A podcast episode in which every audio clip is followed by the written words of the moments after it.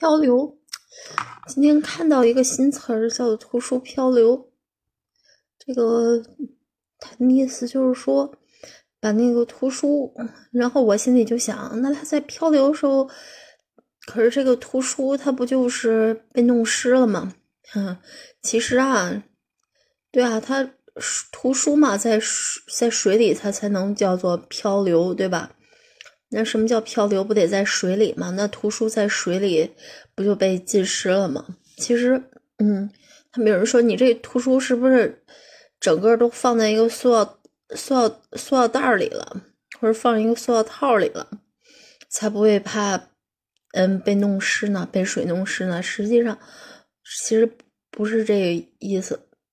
我问了一下才知道。我调查一下才知道，这个图书，说这图书漂流啊，实际上就是把你看看完的书，或者没看完的书，或者没看的书，你放到那个图书漂流集市去，就会有人接着读。嗯，就是这样的。其实应该大体是这个意思，但是，嗯，我觉得怎么说呢，就好像是一本书，它会。被好多人同时都读，这样就不用再去买书了。因为印书的话会，呃，会会印很多本的话，虽然说有珍藏，但是可以珍藏起来。但是怎么说呢？有一些人他宁愿就是说是，嗯，就是买别人二手的，或者他有很多书，他确实是不要了，他想。他想处理掉，但是如果扔掉太可惜了。像这种在图书漂流有地放矢，他把书放在那里，就会有一些人有目的性的过去去找，也许有他喜欢的呢。所以，这种图书漂流比大规模的把书，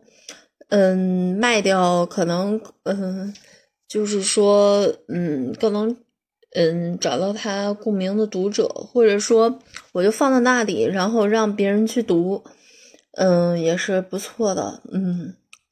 其实确实是书比较占地方，他用这种方式确实就是说是可以达到呃一种资源多次被共享的目的。当然，它只是一种文化的形式，真正要达到一种资源被无数次的共享，那当然还是指网络和电子这一块儿。所以我们就是说，这个图书漂流它。确实只是一个文文艺上的一个，嗯，就说一个嗯小众类的词语，不知道是谁起的。它确实是，就是说一种文化的意思在里面。我感觉就是说，嗯，以前在借书的时候，我常常借书看书，看不到一半的时候，我嗯，就是说会有一些疑问。然后我拿出来会跟别人讨论一下，嗯，然后或者说我做一些读书的笔记，然后，嗯，在图书馆里我也会看到一些别人笔记。那时候常常觉得，就是说别人说的一个什么事儿，对于我来讲，就是说在这个书里，我也许，嗯嗯，我能，嗯，就是说帮他解答，就是对于或者说我对于这本书，我跟他有。呃，类似的想法，或者说是不一样的想法，在通过笔记的时候，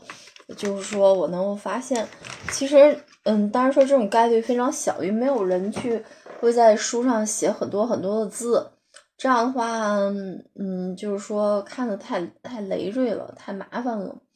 呃，而且也破坏原来书的那个整齐的感觉，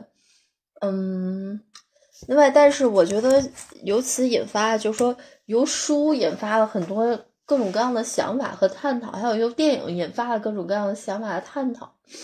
嗯，对于这些来讲，我们是否应该值得去注意和关注？我感觉其实还是有一定意义和价值的。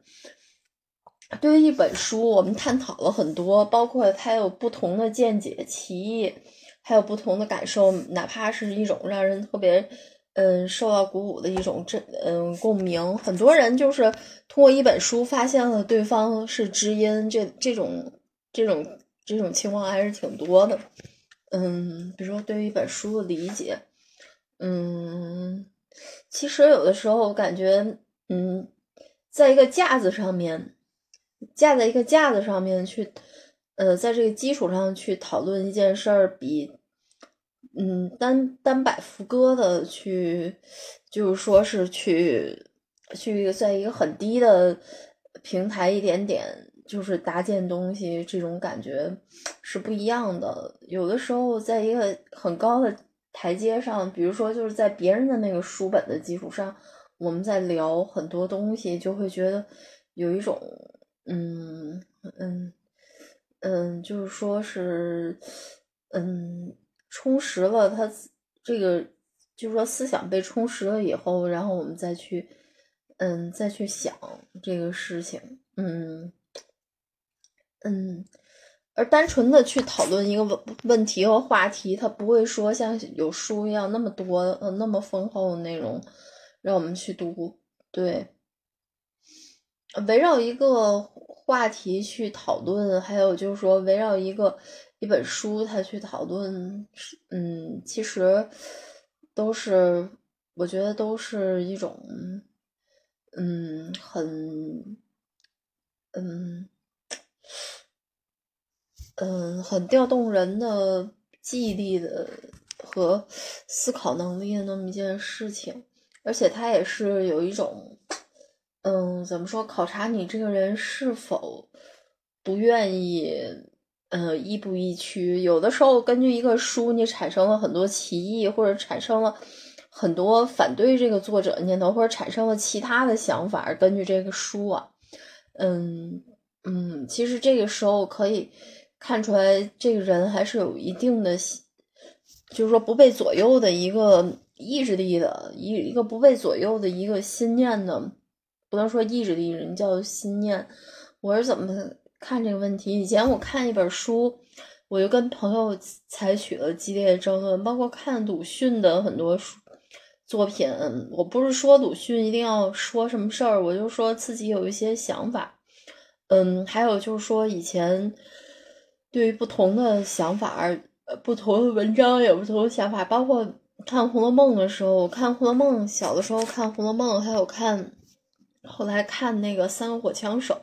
我看《名利场》，这是我小的时候看过的比较大大部头的书。我感觉其实我个人更喜欢看一些白痴，类似于像白痴，还有布登布洛克一家，还有类似于白夜这样的书。但是我更更喜欢这种作品，包括像有一个非常有名的作品叫，嗯嗯。非常想看那个查泰莱夫人的情人，还有，嗯，我比较喜欢看这种，就是说带有苍白色彩的，嗯，故事情节也许有些晦涩，就是说比较难理解的那种，难理解其深意的那种书。因为我觉得，嗯，好像像写个历险记、探险记，我也很喜欢看，嗯，因为我就是本人就是哈利波特的崇拜者。我也看了很多《哈利波特》的故事，但是我我觉得我也看过那个电影，嗯，我觉得确实非常棒，但是意义它有很很它也有意义，但是，呃，说句实话吧，嗯，要说看书或者说，嗯，从另外一个角度去欣赏，我更喜欢有一些有意义的感觉，或者有一些苍白感的那种作品。我最想看的其实是。白夜和白痴这两本书，他们都有个白字儿，为什么呢？因为其实这些书我也同时我也不敢看，为什么呢？因为他写的太深了，而这些东西的话，我完全需要自己去想，我没有做好准备，就是说我要迎接，也许要迎接很多自己的思想没有经历过的一些想法，人去去看别人的书，或者说是看那种思想，给我认为非常。非常艰深那些思想，其实有的时候我也感觉到很，很为这些书的作者感觉到悲观。为什么呢？其实有的时候他一个人他写了一个非常伟大的作品，但是没有人去别人去阅读，这是非常悲哀的一件事。但是有时候也能想到一个问题，就是什么问题？这个人确实写的，嗯，非常的晦涩，非常的艰难。就是或者非常的深刻，就是别人害怕的望而却步。就是说你这个东西怎么说呢？我，嗯，自惭形秽。我觉得我我读完之后，我可能会产生自卑感，因为这些想法，也许我曾经有过，但是我自己没有记录，所以或者我得把它抽象出来，临时的，我觉得很难，所以就是说是我得先去想想自己的，我自己有的，所以我建议很多时候人有一定的经验，就是说你有一定的，嗯，你自己有一定的思想的基础比较丰厚了以后，就是说你也是能够凭空做造一些，就是说艰难晦涩的意义，或者说有一些思想的，就是说。艰深和深邃的东西，而积累了很多的时候，就是它达到一定程度的时候，你再去看别人的东西，你就会觉得心里好受多了。这就是我的一个看法。我我知道这个看法，也许你觉得哈哈大笑，就是说哑然失笑，你就说这这个看法，就说这有什么难理解的？不就是，嗯，就好比怎么说？好比打个比方吧，我们，嗯。我们不要踏着前人的肩膀去看，或许踏着前人肩膀看的天空更高了，而且看着天空是自己不一样的、没见过的一片天空。但是我跟你说，那是可怕的、可怕的事情。就说有了自己的创作力，我不要把自己的思想全都用来去读别人的想法，而是要拿我自己的思想，主要的去自己去。做自己思想的主体，我要去不断的想，不在于你想的时间有多长，而不在于你什么时候去想，而在于你自己有这么一个主动的意识和过程，让自己永远，也就是有这么一个过程，让自己永远去主要去自己去思考，而不是去一味去接受别人的思想，不要去。听太多的，就是说自己目前的高度和深度所无所企及的别人的想法，不要去听太多的。我觉得这是，嗯，这是最应该让我在我看来是比较基本的一个问一件事儿。其实，嗯，怎么说？但是有很多事你也不好说。有的时候，也许误打误撞就了解别人想法。毕竟我在我现在可能是在谈另外一个范畴的问题，但是在。在我现在，所以说我没有去涉及这个范畴的问题，嗯，因为我有很多事情现在是不了解的，所以我只想去探讨的是什么呢？我所不了解的是，就是人在什么条件下可能会介入到，嗯，看到很多别人的思想。我所我所了解的，我所探讨是这么一个问题：到底存在不存在这种偶然性，或者是某种必然性，让人。可能会或者一定会接受到很多别人的思想，我探讨不是这个问题。